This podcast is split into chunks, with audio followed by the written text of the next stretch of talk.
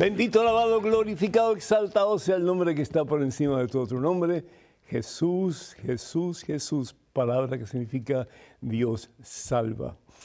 Y qué bueno que tenemos todo un Dios que está dispuesto a rebajarse a nuestra miseria, a nuestro pequeño mundo y levantarnos y hacer de nosotros imágenes y semejanzas. Él, para eso fuimos creados, pero desafortunadamente pues el pecado muchas veces nos ha apartado de esa realidad. Hoy celebramos, ah, realmente mañana, la fiesta de dos grandes, dice Pablo, los caminantes de, de, la comunidad cristiana en sus comienzos, sí, los pilares grandísimos que son San Pedro y San Pablo. Así que a todos los Pedros y a todos los Pablos, muchísimas felicidades.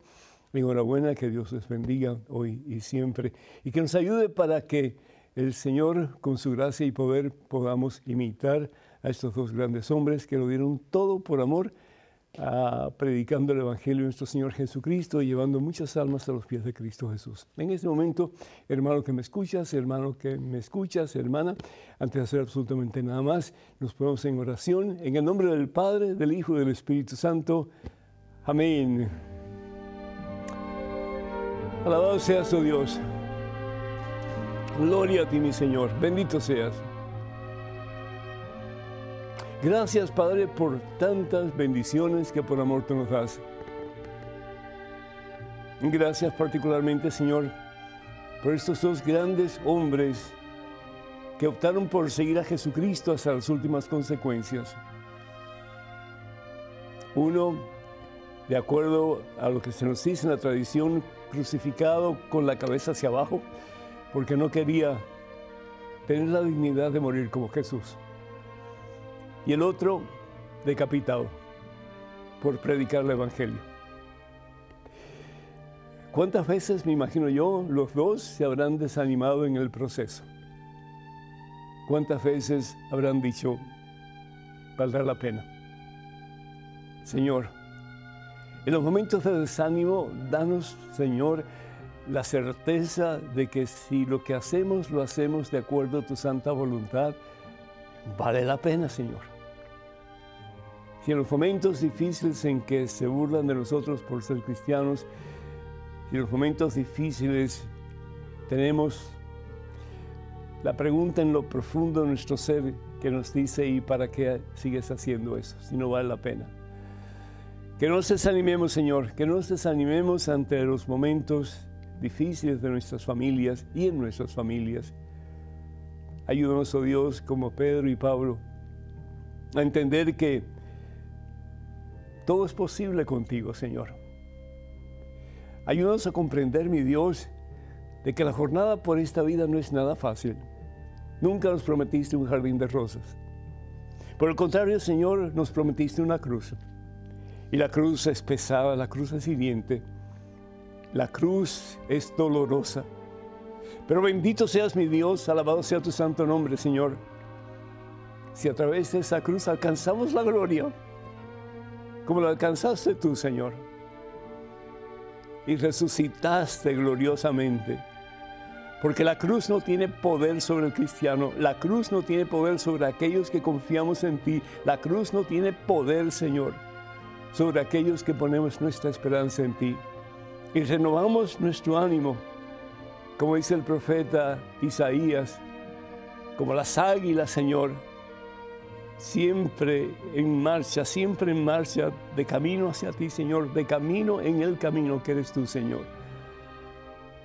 Y tú renovarás nuestras fuerzas y nos levantarás de nuestras caídas y nos darás, oh Dios, la oportunidad de seguir mano a mano, marchando en tu nombre como aquellos primeros discípulos, Pedro y Pablo, hasta que por fin podamos abrazarte, mi Dios, en ese abrazo eterno que es el cielo, y recibir de tus manos la corona de los santos, la corona de la victoria, la corona de la vida que eres tú, Señor. Mira, Padre Santo, a esos hijos tuyos que tienen necesidad, que se sienten desanimados, que se sienten tristes, Mira a esos hijos tuyos que están enfermos. Mira a esos hijos tuyos que están teniendo problemas en su hogar, en su familia, en sus matrimonios, con sus hijos. Bendícelos abundantemente, Señor. y das la capacidad para reanimar sus fuerzas en ti, Señor, para reconocer que no están solos en los momentos difíciles de su vida y poder comenzar, Señor, una vida nueva, una vida en tus manos, mi Dios, una vida recibiendo la gracia que tú nos das, ya no para caminar en camino mediocre en nuestra relación contigo, sino que en el camino de la santidad, dándote a ti, Señor, todo, sabiendo que todo lo que te podemos dar es tuyo y recibiendo de ti todo, que al fin y al cabo es el mismo amor que incondicionalmente nos das y finalmente la corona de la victoria, que es el cielo. A ti la gloria, Padre Santo, en Cristo Jesús. A ti la honra y el poder por los siglos de los siglos. Amén, mi Señor. Amén. Bendito seas. Damos gracias, hermanas y hermanos, por Hortensia de Michigan, que pide oración por ella, por su hija Celina y por su familia. Y además, eh, por el alma de Gustavo, que el Señor les bendiga a todos en abundancia y a Gustavo que le dé la corona de los santos, que es el cielo, y si tiene que pasar por purgatorio, que sea un tiempo corto para que pueda recibir del mismo Dios la corona de los santos, que es el cielo. Y Julio de San Diego, California, pide por su hijo Andrew, que está pasando momentos difíciles de ansiedad. Ayúdalo, ayúdalo, mi hijo, para que él pueda enfocarse en Jesús, sabiendo que en Jesús hay paz, hay poder y hay victoria cuenta con nuestras oraciones. Damos gracias a Dios por Isabel de Allentown, Pensilvania, que pide oración por su hija Carmen. Que el Señor bendiga a Carmen y que el Señor llene su corazón de santa paz y del santo gozo que solamente en Cristo podemos encontrar. Y Edgar de Guatemala, gracias a Dios por el Padre Pedro. Muchísimas gracias, Edgar. Dios te bendiga abundancia, hermano, a ti, a tu familia. Y Juliana de Denver, Colorado, pido oración por ella. Dios te bendiga, Juliana y Dios te ayuda a caminar siempre mano a mano de Jesucristo nuestro Señor en quien todo lo podemos. Bendito sea Dios. Pedimos también por todos eh, aquellos, bueno, por José de Houston, Texas, que pide por una intención especial. Dios te bendiga, José, y que esa intención, de acuerdo al corazón de Cristo, se pueda realizar pronto para gloria de Dios y para bien tuyo. Rosario de Chihuahua, México, pide oración por su hermana María Teresa. Muchas bendiciones por María Teresa y por ti, Rosario, y por toda tu familia. Y también pedimos por todos aquellos que solicitan oración a través de nuestras redes sociales. Y queremos decirles, hermanas y hermanos, que los únicos medios oficiales de eh, las redes sociales de este servidor son las siguientes. Primero, Facebook. Por favor, vayan a facebook.com diagonal Pedro Núñez y suscríbanse si no lo han hecho. Van a recibir regularmente, pues, eh, palabras de ánimo, de fe, para seguir adelante en su caminar con Jesucristo. También estamos en Twitter, en Instagram y en YouTube. Para comunicarse con nosotros, por favor, vayan a Padre Pedro Núñez. Tan sencillo como eso, Padre Pedro Núñez, y ahí nos van a encontrar. Y por favor tengan cuidado con perfiles falsos que piden eh, apoyo económico en mi nombre. Eso nunca lo haríamos a través de estos medios que acabo de mencionar. El tema de hoy, ante el desánimo, ánimo hermanos, ánimo, bendito sea Dios. Sí, a veces estamos así como que las plantitas que se acaban de sembrar y están todas moribundas y todas tristes, melancólicas. Y el Señor quiere que podamos levantarnos en su nombre y proclamar las maravillas, benditos a Dios, de ese que nos ha sacado de las tinieblas, del pecado y nos ha llevado a su luz admirable. Problemas tenemos todos. El que no tiene problema, pues ya está en el cielo. Bendito sea Dios, ¿cierto? Pero ¿qué hacer con los problemas que tenemos? Pues enfocarnos en ese que tiene la solución para tus problemas y para los míos, y su nombre es Jesucristo. Y estar conscientes de que si nos enfocamos en Jesús, si ponemos nuestra confianza en Jesús, si a pesar del desánimo que podamos tener, pudiéramos decir, Señor, yo confío en ti y me voy a levantar y voy a darle un abrazo a esa persona que, que me lastimó, que me ofendió. En este momento, Señor, yo voy a cambiar mis actitudes negativas. ¿Y cuánto daño nos hacen las actitudes negativas, hermanos? Pensamos que ya nada se puede hacer, que la vida no tiene remedio, que es eh, una vida sin sentido, que no vale la pena vivirla. Y cuánta gente desafortunadamente hasta trata de quitarse la vida porque piensan que ya no vale la pena seguir viviendo. Pero sí vale la pena, hermanos, sí vale la pena si nos enfocamos en Jesús. Si reconocemos que el único que nunca te abandona, nunca me abandona, nunca nos abandona, es el Señor Jesucristo. No nos dejaré huérfanos, dice el Señor. Estaré contigo siempre, en todo momento, hasta el fin de tu vida aquí en este mundo, para después coronarte con la corona de la victoria, que es el cielo. Gloria a Dios. Entonces, bendito, bendito sufrimiento, bendito desánimo, bendito momento de incertidumbre, de, pues, desolación. Si nos afianzamos en Jesús, si ponemos nuestra mirada en Jesús, si le decimos, Señor, yo solo no puedo, pero yo todo lo puedo en ti que me fortaleces, porque contigo todo es posible. Y dejar que Dios actúe, dejar que Dios actúe. Me gusta mucho un pasaje que se encuentra en el Evangelio según San Juan, capítulo 5, versículos del 1 al 9. No lo voy a leer porque es un poco largo, pero sí lo quiero narrar. Había una piscina en Jerusalén que se llamaba la piscina de Bethesda. La palabra Bethesda significa casa de misericordia. Y esa piscina tenía cinco pórticos. Y ahí iba mucha gente, mucha gente. Pero ¿quiénes iban? Iban los cojos, los paralíticos, los, bueno, los, ah, los ciegos, eh, los que tenían problemas de diferentes tipos. Y ahí iban esperando que el agua se moviera para ellos meterse. El primero que se metiera, que era algo supersticioso, ¿verdad? Se sanaba. Para los judíos ese lugar era algo muy impuro. Primero que todo porque pues esa creencia de que el agua por sí puede sanar a alguien, aunque decían que un ángel venía y todo lo demás, pero seguía siendo una superstición para ellos. Además de eso, la persona que estaba físicamente eh, enferma eh, era considerada una persona impura. Y además de eso, la suciedad del lugar, hermanos, era apestoso. Hedía ese lugar. Y encima de todo, la cantidad de gente que había que hacía todas sus necesidades en ese, en ese mismo lugar.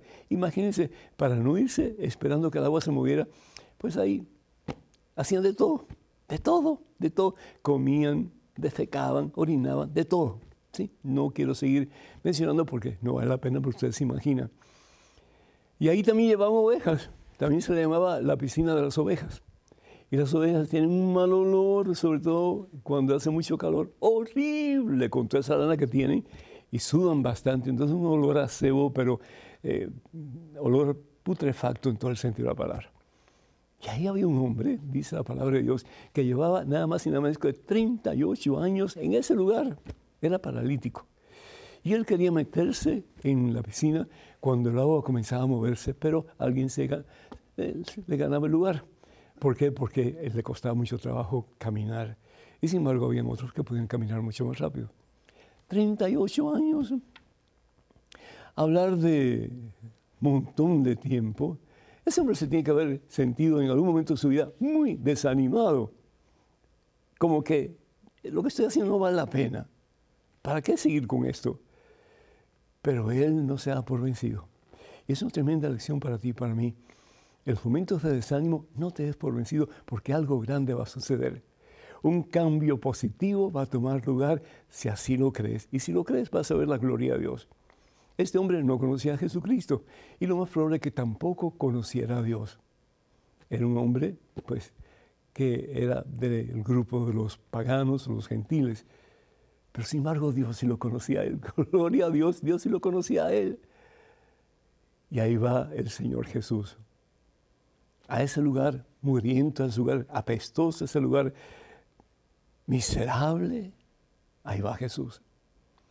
Jesús bien lo había dicho, no vengo por los sanos, sino que vengo por los enfermos. No vengo por los justos, por los santos, sino que vengo por los pecadores. Los justos ya Dios los tiene, pero los pecadores, los impuros, los sucios, los enfermos, los necesitados de Dios, por eso sí Dios viene. Y va donde el hombre, y le dice una, una pregunta con dos palabras que parece como que ilógica, pero tiene mucho sentido. ¿Quieres sanar? ¿Quieres sanar? Y esa pregunta Dios te la hace a ti, hermano. Tú que estás en un momento de desánimo este momento, tú que sientes que ya no hay nada que puedes hacer para liberarte de esa situación difícil por la que estás pasando. ¿Quieres sanar? ¿Sabes por qué? Porque muchas veces preferimos no sanar. ¿Para qué? Para que la gente se apiade de nosotros, para que la gente dé un poquito más de compasión por nosotros, para que aún las personas que nos han hecho daño digan, ay caramba, metí la delicada, porque en vez de ayudarle, lo que hice fue empeorar su situación. Y hay gente que no quiere sanar. Y la pregunta que Dios te hace a ti, ¿y tú quieres sanar? ¿Quieres sanar de cualquier problema que tú tengas? Pues pon tu confianza en mí. Pon en mí tu confianza. El paralítico le dice, Señor, pero no tengo a nadie. He estado 38 años aquí esperando que esa agua se mueva. No tengo a nadie. Lo tenía todo, hermano, lo tenía todo, estaba frente a Dios. Y sin embargo, él seguía insistiendo que no tenía a nadie. Y Dios en su misericordia alcanza al hombre donde él está. Él no conoce a Dios. Él no conoce que Jesús está ahí al lado de él. Pero Jesús sí conoce su corazón. Y de seguro que en su propio modo, él estuvo orando por mucho tiempo pidiendo ayuda a ese que está más arriba que él, que sin tal vez conocerlo personalmente, era Dios. Y Jesús le dice, levántate y toma tu camilla y vete a tu casa.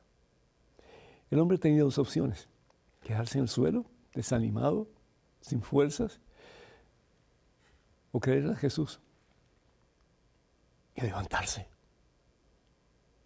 El hombre opta por creerle a Jesús.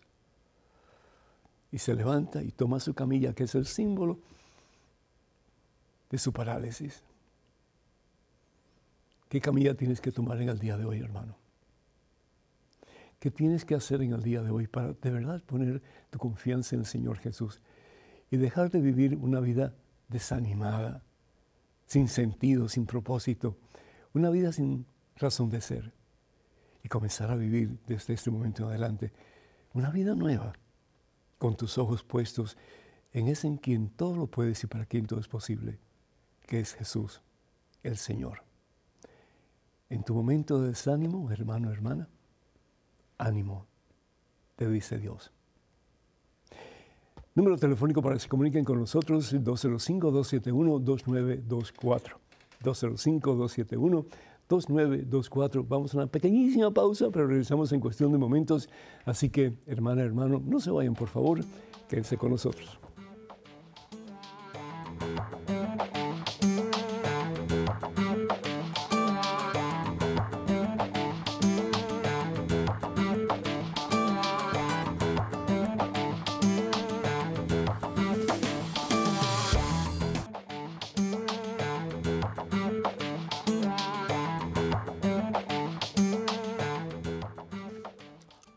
Gloria al Rey de Reyes, gloria al Señor de Señores Jesucristo. Hermanos y hermanos, bienvenidos a este segmento de su programa. Conozca primero su fe católica, soy el Padre Pedro Núñez. En estos momentos tenemos un correo electrónico, una pregunta. Adelante, por favor. Padre Pedro, ¿usted me podría ayudar a identificar la mejor manera de invocar al Espíritu Santo? Fredis Botelo, de Colombia. Muchísimas gracias, Freddy. Dios te bendiga. Pues eh, lo que yo te puedo decir de mi propia experiencia es que para invocar al Espíritu Santo, es decir, para pedir auxilio de la tercera persona de la Santísima Trinidad, el Espíritu Santo, pues simplemente hay que orar pidiendo su ayuda. Invocar el Espíritu Santo significa orar al Espíritu Santo pidiendo su ayuda. En el caso de María Santísima es diferente. Cuando nosotros invocamos el nombre de María Santísima, lo que estamos haciendo es pidiendo la intercesión de nuestra Santísima Madre ante su Hijo Jesús por nuestras necesidades. Y siempre es importante, Dios actúa con lo que se llama causas secundarias, es decir, Él es la primera causa, la que mueve todo sin Él moverse, Él es el que ha creado todo sin, él ha sido, sin haber sido creado, pero sin embargo, Él usa causas secundarias que somos todos nosotros para intercedernos por otros, para compartir la fe en Cristo Jesús, como estoy haciendo yo en estos momentos con ustedes, etc. Entonces, cuando nosotros invocamos el Espíritu Santo, estamos invocando, es decir, estamos pidiendo auxilio a la tercera persona de la Santísima Trinidad. ¿Y qué es lo que sucede cuando nosotros invocamos el Espíritu Santo? Acuérdense que el Espíritu Santo es el amor puro, el amor perfecto entre el Padre y el Hijo. Es la tercera persona de la Santísima Trinidad, del cual pues Él es uno con el Hijo y el Padre. Tres personas divinas, un solo Dios verdadero. Cuando nosotros invocamos la presencia del Espíritu Santo en nuestra vida, ¿qué es lo que estamos pidiendo? Pues estamos pidiendo sobre todo, por encima de todo, amor. Que podamos amar con la misma capacidad con que Jesús nos ama. Jesús nos dice en el Evangelio según San Juan capítulo 13, versículos 34 y 35, les doy un mandamiento nuevo, ámense como yo los he amado. Ah, ámense como yo los he amado. Sí, hasta ese punto. Darlo todo. Darlo todo por tu esposa, darlo todo por tu esposo, darlo todo por tus hijos, darlo todo por Dios sobre todo. ¿sí? Eso es invocar al Espíritu Santo. Y cuando uno invoca al Espíritu Santo, y te lo digo por experiencia, grandes cosas suceden. Yo cuando estoy en un problema de necesidad, que necesito un poco de sabiduría para no solamente entender, pero para poder aplicar cualquier concepto, en fin, yo digo, Espíritu Santo, por favor, ayúdame, escúchame, y, viene la respuesta. Viene la respuesta. ¿Por qué? Porque es el amor poderoso, transformador, vivificador de Dios que me hace como que reconocer no solamente que yo sí puedo, pero que con Él todo lo puedo. Entonces, ah, no dejen de invocar al Espíritu Santo. Algunas personas pues oran a Jesús y está muy bien, y algunas personas pues, ¿verdad?, le piden a la Virgen María, que está bien porque intercede ante su Hijo.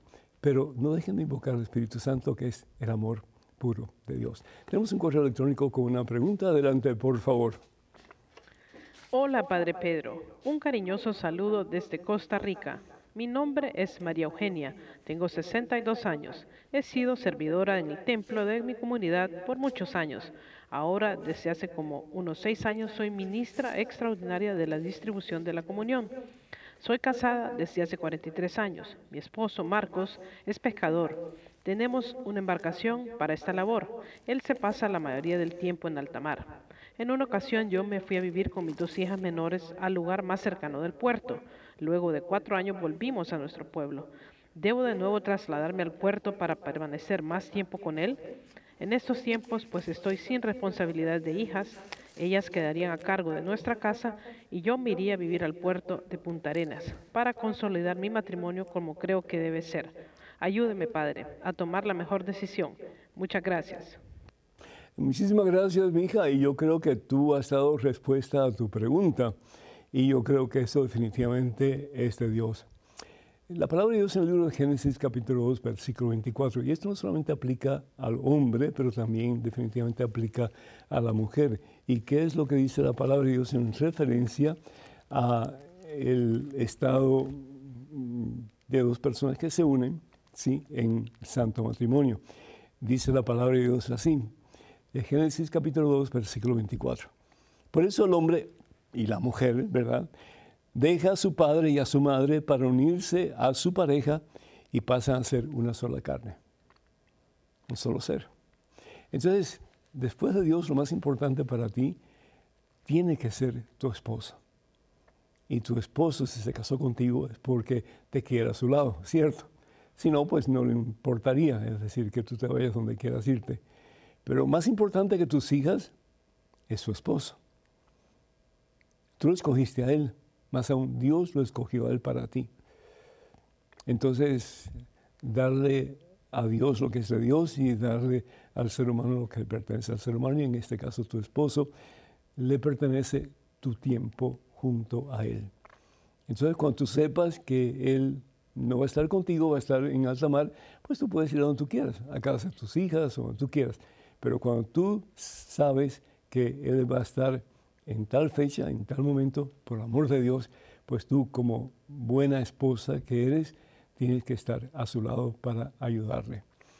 Y de esa forma ustedes van a crecer en santidad. Y acuérdate que los esposos también están llamados, están llamados por Dios a la santidad. Y tenemos varios, varios matrimonios que actualmente son santos para gloria a Dios. Entonces, eh, ayuda a tu esposo a caminar juntos en el camino de Jesucristo, que al fin y al cabo no solamente va a ser para bien de ustedes dos, pero también para bien de sus hijas, que cuando ellas se casen puedan tener la misma relación que tú has querido tener con tu esposo, que es una relación sólida, cimentada en Cristo Jesús. Que Dios te bendiga, mija. Tenemos una llamada telefónica desde Florida. Juan, ¿me escuchas? buenas tardes, padre. Buenas tardes, Juan. El Señor te bendice. Adelante, mijo. Eh, sí, este, yo quería hacer una pregunta, padre. Es, es que yo siempre me he preguntado que el apóstol Pablo, ¿por qué es apóstol si ya estaban los doce? cuando, cuando el apóstol Pablo no miró a Jesús y ya habían doce, entonces digo yo, ¿por qué el apóstol es apóstol? Entonces quería Muchísimas gracias, Juan. Sí, te entiendo tu pregunta y muchísimas gracias por hacerla porque creo que vale la pena eh, explicar un poquito. La palabra apóstol significa enviado. Y si vamos al Evangelio según San Mateo, capítulo 28, versículo 19 y 20, vemos como el Señor envía a sus más cercanos discípulos, sus apóstoles, ya eh, en este momento ya Jesús está preparándose para regresar a la gloria, regresar al cielo, ah, y, Él envía a sus discípulos, porque la misión de Jesús tiene que continuar hasta el fin de los tiempos. No se termina con Jesús regresando al Padre o ascendiendo al Padre. La misión continúa. Entonces vemos, por ejemplo, el Evangelio según San Mateo en el capítulo 28, versículo 19 y 20, lo siguiente. Dice, vayan pues y hagan discípulos de todas las naciones, de todas las naciones Bautícenlos en el nombre del Padre, del Hijo y del Espíritu Santo. Enséñenles a cumplir lo que les he encomendado y sepan, sepan que estaré con ustedes siempre hasta el fin de la historia. Esos son los apóstoles. Ahora, ¿por qué Pablo se dice que él es apóstol también? No porque Jesús lo haya nombrado así como a los otros. Cuando estamos hablando de los apóstoles de Jesús, estamos hablando de esa íntima compañía que él tenía con sus más cercanos colaboradores. Pero sin embargo, si vamos a Hechos de los Apóstoles, el capítulo 9, vamos a ver que Pablo tiene un encontronazo con Cristo Jesús que lo cambia y lo cambia para siempre. Dice la palabra de Dios, versículo 3 en adelante, mientras iba de camino hacia Damasco, le envolvió de repente una luz que venía del cielo. Cayó al suelo. ¿De qué cayó? ¿De qué, se cayó? No sabemos si fue un caballo, si fue un burro o pero lo que quiere decir al fin y al cabo la palabra de Dios es que se cayó de su propio orgullo. Se cayó de su propia soberbia. Él pensaba que le estaba haciendo muy bien, eh, pues llevando cristianos a Roma para que los mataran. Él pensaba que él estaba complaciendo a Dios con eso. Como desafortunadamente en muchas otras ocasiones también ha sucedido lo mismo. Sin embargo, dice que cuando cae al suelo, escucha una voz que le decía, Saulo, Saulo, ¿por qué me persigues?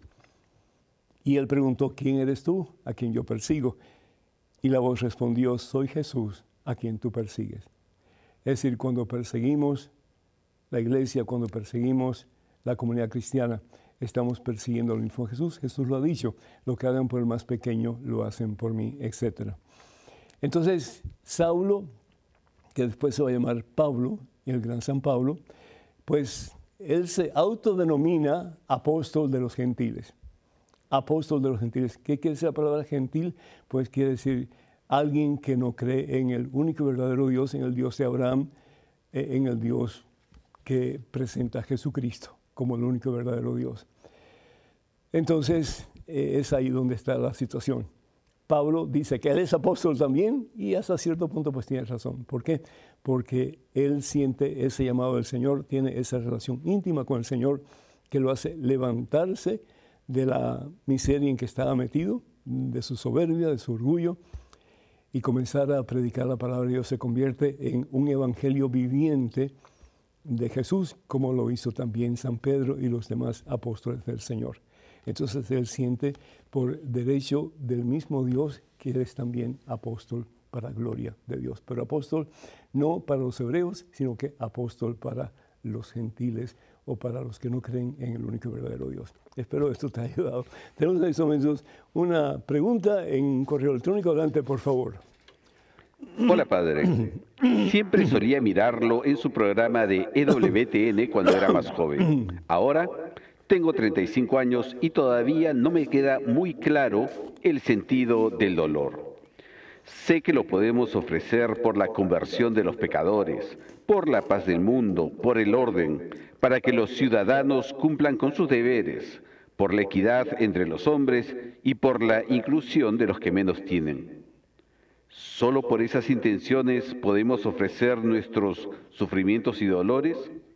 Porque a veces en mi ignorancia los ofrezco para que proteja a todos mis amigos y bienhechores y los libre de todo malo contra un mal específico o de alguna persona maléfica en específica. No sé si tendrá algún efecto esa oración tipo flecha que dirijo hacia nuestro Señor, pero la cuestión es que lo hago igual con mucha esperanza, esperando que surja, que surja efecto. Desde ya, lo saludo muy atentamente. Un fuerte abrazo en Cristo y María, Omar Gabriel. Posadas, Misiones, Argentina. Omar Gabriel, muchísimas gracias y qué cómico tu, tu, comentario, ¿verdad? Eh, como flecha. Pues sí, es decir, toda oración es válida entre los ojos de Dios mientras sea en relación a su santa voluntad. Yo, por ejemplo, no puedo pedir que fulano se caiga en el precipicio y que Dios me vaya a escuchar y vaya a suceder eso. No, todo lo contrario, ¿verdad? Pero todo lo que tenga que ver con mi propia salvación y la salvación de mis hermanos y el bienestar espiritual mío y de mis hermanos, o al revés de mis hermanos y mío, pues es algo positivo. yo, por ejemplo, eh, tengo que tener cirugía en mis rodillas ya muy pronto y la primera pues ya viene en unos días, ¿sí? Y estoy ofreciendo dolor por ustedes, por todos ustedes y por muchas personas más.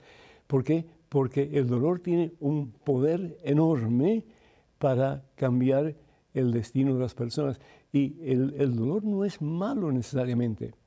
Jesús murió en la cruz y fue un dolor genuino, fue un dolor terrible, un dolor recalcitrante. ¿Por qué?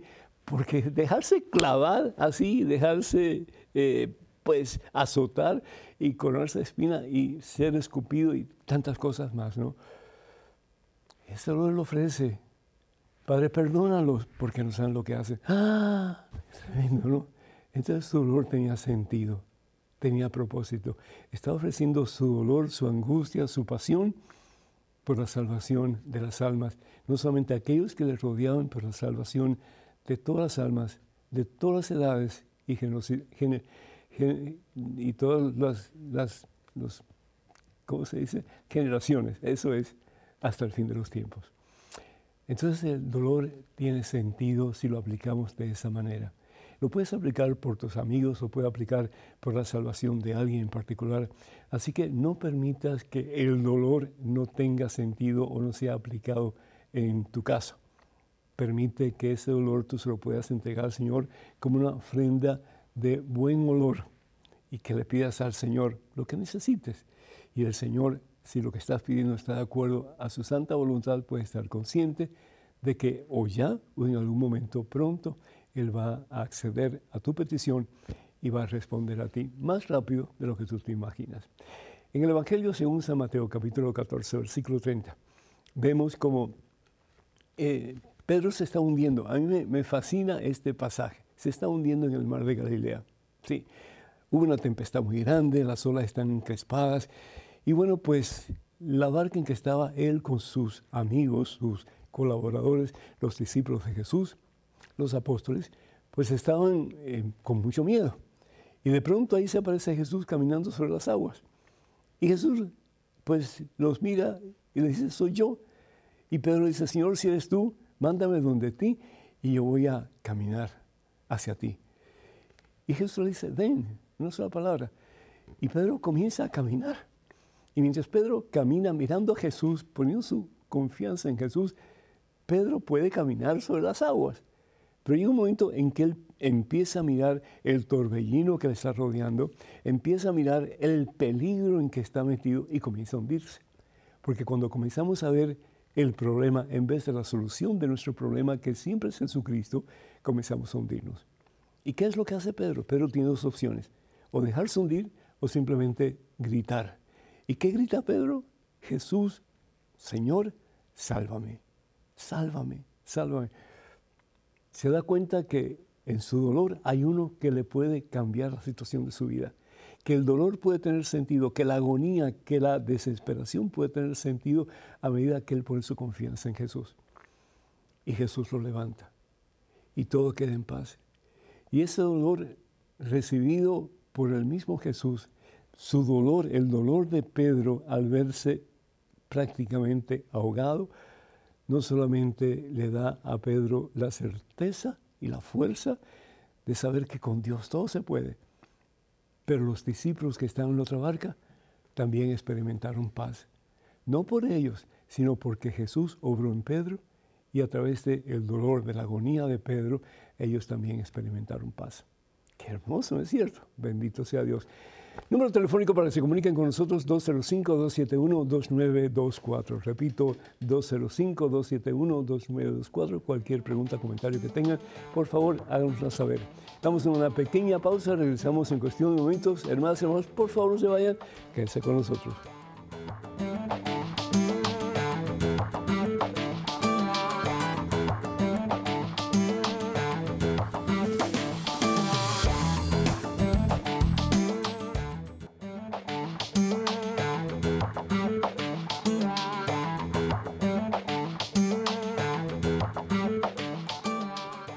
Bendito sea el Rey de Reyes, Señor de Señores Jesucristo. Hermanos y hermanos, bienvenidos a este segmento de su programa.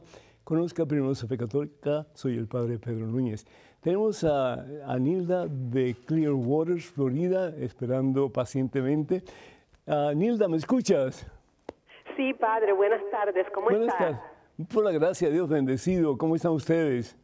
Muy bien, gracias, Padre. Quiero darle las gracias a usted por todas las enseñanzas que nos que disfrutamos su compañía y le agradezco muchísimo. Gracias. Um, quiero quiero hacer una pregunta. ¿Usted sabe, usted se acuerda de José Manuel Milián? Él estaba en Baton Rouge. ¿Cómo, cómo que él tenía un, un apodo? Tatón. Claro que me acuerdo, por eso quería estar seguro, sí, Tatona, sí, me acuerdo, seguro que sí. Era primo mío, padre, ah, parte de padre. Ah, mira, qué bien, Nilda, qué bueno. Qué mundo más chiquito, ¿verdad? Cuando mi tía me dijo, el padre Pedro Núñez, pero si él conocía a Tatón, digo, no me digas. Claro, qué alegría me dio. Él, bueno, estuvo, padre, mire, ¿le puedo hacer mi pregunta? Sí. Mire, Adelante. Yo conozco dos personas, una de ellas fue católica, la otra nunca fue, pero bueno, llegaron aquí a los Estados Unidos y se fueron con otra religión. Pero ahora van a la iglesia nuestra de vez en cuando, cuando hay algo, un bautismo, una boda, y toman la Santísima Hostia. Yo he tratado de decirles que no se puede hacer. Por ejemplo, un día yo dije, bueno, la Iglesia Católica cuando recibimos la, hostia, ese es el cuerpo, la sangre y la divinidad de, Jesús. Y las iglesias protestantes es como un símbolo. Claro. Y el que no es católico y no está preparado no debe tomar la hostia, pero parece que no, no entienden o no me escuchan. ¿Cómo yo pudiera decirles y explicarles que, que eso no está bien sin ofenderlas? claro, claro, claro que sí. Pues Nilda, eh, tienes toda razón. Es decir, eh, primero que todo, eh, y no porque esté yendo a otra iglesia, pero porque no se han confesado. Porque una vez bautizada la persona, siempre va a ser católica. Aunque deje de ir a la iglesia, aunque se vaya a otra iglesia, aunque haga lo que quiera, esa persona ya tiene un sello puesto por el mismo Dios en la persona que el sacramento recibido lo hace católico le guste o no le guste y para siempre. Entonces, ¿qué es lo que tienen que hacer esas personas? Realmente, pues, hacer una buena confesión, recibir la absolución sacramental y pueden empezar a comulgar y ojalá que regresen a la iglesia católica. Porque si ellas están yendo a otra iglesia, pero van de vez en cuando a la iglesia católica, quiere decir que donde hay fuego o donde hubo fuego, eh, cenizas quedan. ¿sí? Entonces hay como que un deseo en alguna forma de regresar porque en lo profundo de su ser saben que Jesús instituyó una sola iglesia y no fue ninguna iglesia evangélica ni protestante, porque en esos tiempos no existían, sino que la iglesia que Jesús funda sobre Pedro y los demás apóstoles, que es la iglesia católica. Entonces, uh, invitarles para que hagan una buena confesión y para que comiencen a recibir la Santa Eucaristía, porque dice la palabra de Dios también, por ejemplo, hablando de la cena del Señor y la importancia de estar en, en, en estado de gracia para recibir al Señor. Dice, versículo 29, 1 Corintios capítulo 11, el que come y bebe indignamente, come y bebe la comunión, ¿verdad? Come y bebe su propia condenación al no reconocer el cuerpo, al no reconocer lo que estamos recibiendo. ¿sí? Entonces dice también en, el mismo, en el mismo, la misma carta, el capítulo, 1 mm, Corintios capítulo 11, versículo 27, por tanto, el que come el pan o bebe la copa del Señor indignamente peca contra el cuerpo y la sangre del Señor. Cada uno, pues, examine su conciencia y luego podrá comer el pan y beber de la copa. Entonces, pues eso, Nilda, que le ayudes a entender que eh, son más que bienvenidas, que la iglesia es la casa de ellas también, pero que deben, al igual que todos nosotros, pues eh, confesar sus faltas porque nadie, solamente Jesucristo y la Virgen María, fueron exentos de pecado. Todos hemos pecado, dice San Pablo, todos nos hemos apartado de la gracia de Dios, confesarse y comenzar ya una vida mucho más plena en la Iglesia Católica. Y sería bueno que de alguna forma tuvieran la oportunidad de compartir eh, su trayectoria espiritual con algún sacerdote, si es posible, de la comunidad donde tú estás, alguien que tú puedas recomendar. Que Dios te bendiga. Muchísimas gracias por tu llamada. Tenemos un correo electrónico. Adelante con la pregunta, por favor. Buenas, Padre Pedro. Gracias por ser tan solidario y compartir las verdades de fe que también hacen a nuestros corazones. Mi consulta tiene que ver con el misterio de la muerte, sobre todo de un ser querido. ¿Qué valor tiene celebrar misas por su alma aquí en la tierra? ¿Un alma puede estar muchos años en el purgatorio? Gracias, Lorena. Muchísimas gracias, Lorena. El tiempo que una persona, que un alma va a estar en el purgatorio, eso solamente Dios lo sabe. Porque nosotros podemos ver lo externo, pero Dios mira el corazón. Y solamente Dios y solamente Él puede juzgar cada alma y el trayecto espiritual y moral de cada persona. Entonces es importante, primero que todo, que oremos por las almas del purgatorio y particularmente por esas almas que en algún momento fueron amigos nuestros, fueron compañeros nuestros, fueron familiares nuestros. Es importante. Eso se llama una obra de misericordia espiritual, el orar por las ánimas del purgatorio. Y eso pues tiene una gran recompensa para nosotros. ¿Por qué? Porque estamos uniéndonos a la necesidad de estas personas que quieren ya ver a Dios y por alguna razón todavía no están suficientemente purificados para entrar a la presencia de Dios. Y algunos de ustedes que no son católicos pueden decir, bueno, pero si ya la sangre de Jesucristo nos ha lavado, nos ha salvado, ya pues entonces ya somos, somos libres. Somos libres en el sentido de que cuando vamos a confesarnos y recibimos la absolución sacramental, pues somos libres, sí, por la sangre de Jesús hemos alcanzado la victoria en ese sentido somos criaturas nuevas para la gloria de Dios, pero queda la secuela, queda la cicatriz del pecado, queda eh, la mancha, no eh, necesariamente, eh, pues no queda el pecado, pero sí queda como que el, el sello de lo que hemos hecho. Y por eso es que muchas veces somos tan inseguros y nos cuesta tanto trabajo eh, adentrarnos en la presencia de Dios y nos cuesta tanto trabajo tener un corazón que de verdad ame al Señor, porque hemos endurecido el corazón a través de nuestra vida, pecando una y otra y otra vez. Entonces, ¿qué es lo que tenemos que hacer por estas ánimas que murieron en gracia a Dios, pero que eh, no están en el cielo, están en el purgatorio? Pues tenemos que orar por ellos, ¿verdad? Para que un día puedan entrar a la presencia de Dios y recibir del Señor la corona de los santos que es el cielo. Pero una cosa interesante, no solamente es importante orar por esas personas y particularmente la oración por excelencia que es la Santa Eucaristía, porque es el Señor Jesús quien se ofrece al Padre por expiación de los pecados de toda la humanidad, pero particularmente por los pecados o por las secuelas o cicatrices de esas personas que murieron en estado de gracia, es decir, sin ningún pecado mortal, pero que no pueden entrar todavía en la presencia de Dios porque no están total y completamente purificados. Entonces, si bien es cierto que debemos orar por ellos, debemos orar también por los que están vivos. Tú debes de celebrar misa por ti misma o por ti mismo. Tú debes de ofrecer la Santa Misa por tus hijos, por tu esposo, por tu esposa, porque eso tiene un poder que es capaz de cambiar a la persona si la persona desea cambiar. Eso se llama gracia santificante. Es decir, el poder que recibimos del Espíritu Santo, tercera persona Santísima Trinidad, para caminar en santidad más y más a través de toda nuestra vida. Entonces, si bien es cierto que debemos orar por hacer ánimas del purgatorio, por favor, si no lo han hecho, comiencen a hacerlo, orar por ustedes mismos, por ustedes queridos, y no solamente orar oraciones que ustedes hacen o hacen con otras personas, pero la oración por excelencia en este caso que es la Santa Misa. Ojalá que esto les ayude. Tenemos en estos momentos un correo electrónico, una pregunta. Adelante, por favor.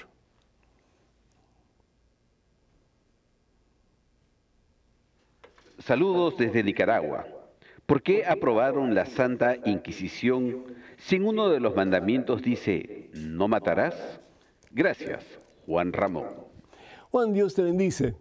Pues eso se consideraba como guerra justa. Es decir, ¿qué es la guerra justa?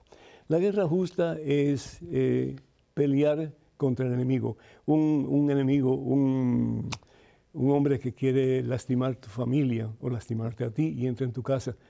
Pues según la guerra justa, según el concepto de la guerra justa, tú tienes el derecho de defenderte. Eso fue lo que pasó con, no solamente con, con la iglesia católica, pero también la iglesia protestante, la iglesia mm, Quaker aquí en Estados Unidos, eh, sí, que, y sobre todo en Salem, con lo que ellos consideraban personas que estaban poseídas por Satanás, particularmente brujas, las mataban. Yo no si no que haya sido algo bueno, pero esa es la mentalidad. En el tiempo de la reforma protestante, la cantidad de católicos que mataron en Europa fue bien considerable, ¿sí? Pero de eso no se habla. Eh, bendito sea Dios que no se habla, ya eso está pasado, ya no importa. Lo mismo pasó con, con la Inquisición eh, católica. Y esto fue promovido sobre todo en, en, en, España por los reyes católicos, por Fernando e Isabel, que le pidieron al Papa permiso para eh, desarrollar lo que se conoció como la Santa Inquisición. ¿Y qué quiere decir la palabra Inquisición? Quiere decir, pues, eh, cuestionar a las personas sobre su comportamiento y sobre todo sobre las posibles herejías que estaban aconteciendo en esos momentos en Europa. Entonces la iglesia eh, no quería matar a nadie, pero acuérdense que la iglesia no trabajaba sola, trabajaba con una cantidad de príncipes y de reyes que eran realmente los gobernantes. Entonces, el Papa da autoridad para que haya algún tipo de cuestionamiento a estas personas que están, pues, difamando la doctrina cristiana, que están tergiversando la doctrina cristiana, que están confundiendo a la gente. Y la iglesia tiene que hacer algo. ¿Y qué es lo que hace la iglesia? Da autoridad a estos reyes y príncipes para que ellos actúen según su mejor criterio para defender la doctrina de la Iglesia Católica. ¿Qué es lo que pasa? Que cada uno actúa según su criterio, ¿sí? Eh, porque lo importante no solamente era defender la fe, pero más aún defender la unidad del reino de la cual ellos eran responsables. En el caso de Fernando e Isabel, pues se fueron un poco más allá y no solamente pues eh, incluso a Santa Teresa de Ávila la cuestionaron por sus escritos. Y ella dijo, peor juez que yo misma no va a encontrar ninguno. ¿sí? Entonces, eh, el estar consciente de que era una especie de defensa a la situación que ocurría en aquellos tiempos. Si, si bien es cierto que el matar es algo abominable ante los ojos de Dios, ¿por qué? Porque nuestra vida pertenece exclusivamente a Dios, también es cierto comprender la mentalidad de aquellos tiempos, que es muy diferente a la mentalidad de hoy día, bendito sea Dios. Entonces hoy día hay una, pues, una estructura penal mucho más eh, estudiada y mucho más de acuerdo a lo que la persona puede hacer o no hacer de acuerdo a las leyes del país. Pero aquellos tiempos no era así. Había mucho barbarismo en todo el sentido de la palabra. Entonces, no que, estoy, no, que estoy diciendo que la iglesia no tuvo culpa, seguramente tuvo culpa, pero el que esté libre de pecado que es la primera piedra, ¿no es cierto? Si vamos al Antiguo Testamento, si vamos por ejemplo al libro de jueces, y en el libro de jueces encontramos algo que llama terriblemente la atención. En el libro de jueces vemos como, em, perdón, el libro del Éxodo, el libro del Éxodo, en el capítulo 14, ¿sí? vemos cómo eh, hubo una matanza tan terrible porque empezaron a matar a diferentes personas en, en Jericó. Y nos dice la palabra de Dios, aquí a ver si lo puedo encontrar rapidito, para que ustedes vean lo que estoy hablando. A ver si lo encuentro rapidito. Si no, bueno, entraron en Jericó, se encuentra en el libro del Éxodo, y empezaron a matar a todo el mundo. En el nombre de Dios empezaron a matar a todo el mundo. ¿Y qué fue lo que pasó? Pues que la gran matanza ocurrió, el pueblo de Israel ganó la batalla y consideraba que lo que habían hecho era para complacer a Dios. ¿Por qué? Porque habían eliminado a los que no creían en el único verdadero Dios y por lo tanto pensaban ellos, habían eliminado el mal. Pero un mal no hace otro mal para hacer un bien. No, eso nunca es correcto. Hemos aprendido la lección, todos nosotros. De nuevo, todos hemos pecado, todos nos hemos apartado de gracia a Dios, pero también los papas últimos han pedido mucho perdón para que eh, pues el Señor perdone todas esas incongruencias que han habido en el pasado y que aprendamos una lección de todas esas situaciones. Ojalá que sí. Escríbanos con sus preguntas a Padre Pedro, eh, la dirección es padrepedro.ewtn.com, padrepedro.ewtn.com. Les recordamos, por favor, que oren por este ministerio y también, pues, cuando puedan, envíen sus donativos para que podamos ir llevando al mundo la santa palabra de Dios. Que el Señor los bendiga abundancia este y por siempre, los colme de su santa paz, en nombre del Padre, del Hijo, del Espíritu Santo. Vayan con Dios, Dios siempre irá con ustedes, que pasen un día muy feliz y hasta la próxima, hermanos, Dios mediante. Thank you.